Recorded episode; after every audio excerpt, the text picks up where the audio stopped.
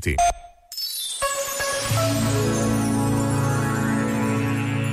Escreveu Rita Brito e Faro. O mais natural é sermos avessos à mudança, mas esta posição não deve ser cega, pois esta passividade coletiva que se arrasta durante os anos que precedem cada mudança social tem um custo incomensurável.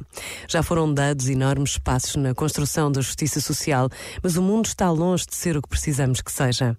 É possível e é urgente mudar.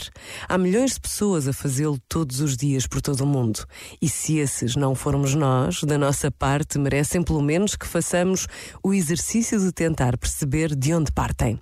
Quando aí chegarmos, ainda que não saibamos estar no comando desse navio, ficaremos orgulhosos por saber que o Martin Luther King, a Beatriz Ângelo e o Nelson Mandela do nosso tempo existem e estão a dedicar a vida a causas tão nobres e urgentes como as que lemos nos livros de história.